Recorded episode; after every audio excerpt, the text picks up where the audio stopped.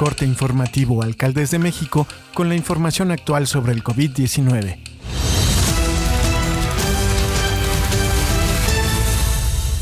Hoy es lunes 3 de enero del 2022.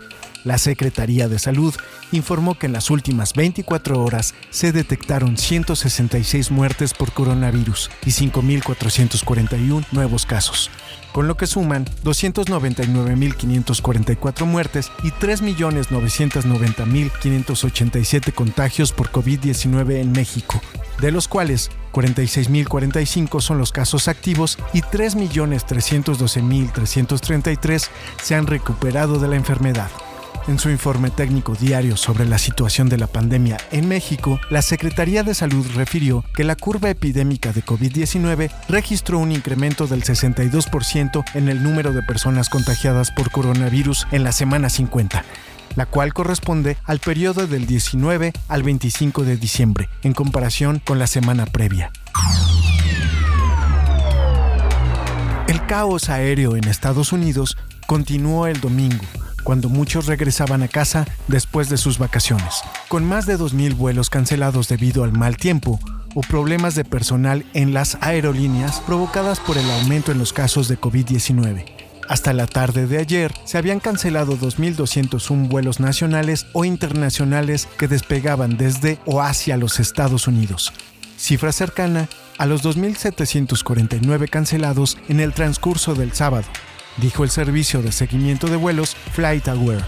Esa cifra del mediodía representó más de la mitad de los 3.743 vuelos cancelados en todo el mundo.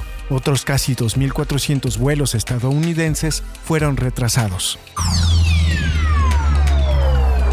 La Secretaría de Educación Pública afirmó que está lista para el regreso a clases presenciales este lunes 3 de enero, luego de concluidas las vacaciones de invierno. La dependencia recordó que para evitar cualquier posible contagio por la pandemia de COVID-19 es necesario que personal docente y de apoyo, así como padres de familia, alumnos y autoridades, acaten las recomendaciones contenidas en la guía para el regreso responsable y ordenado a las escuelas, ciclo escolar 2021-2022 que se puede consultar en Internet.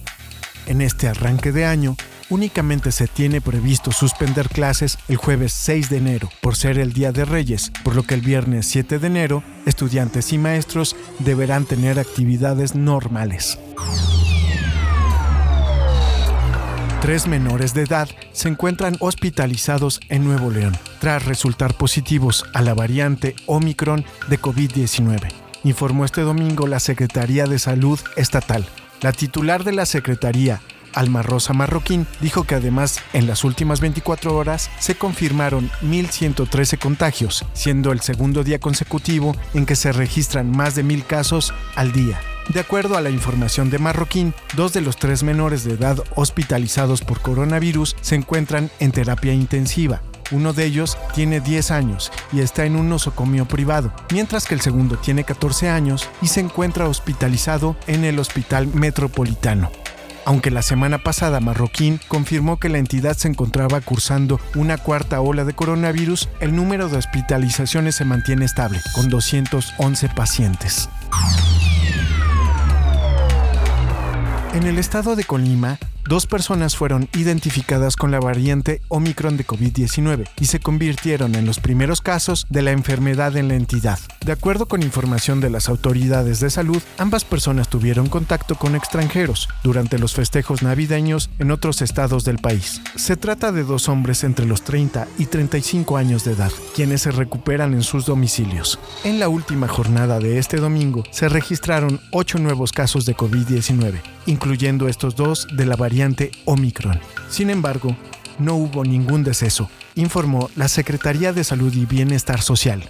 Las autoridades reiteraron a la población a tomar las medidas sanitarias correspondientes, como son el resguardo en casa, distanciamiento social y uso de cubrebocas. Esto es todo por el momento, seguiremos informando.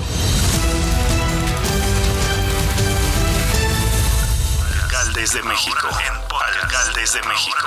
Alcaldes de México.